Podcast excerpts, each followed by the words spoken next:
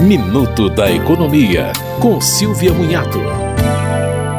Lei sancionada determina que o Programa Federal da Merenda Escolar priorize a aquisição de alimentos de grupos formais e informais de mulheres da agricultura familiar. Hoje, 30% do total do programa já é destinado à compra de produtos de agricultores familiares, com prioridade para assentamentos da reforma agrária, comunidades indígenas e quilombolas. Agora, as mulheres farão parte das prioridades. Quando os alimentos forem adquiridos de família rural individual, ao menos 50% da compra deverá ser feito em nome da mulher. De acordo com a Confederação Nacional dos Municípios, mais de 1.800 prefeituras compram 50% ou mais da agricultura familiar para merenda escolar.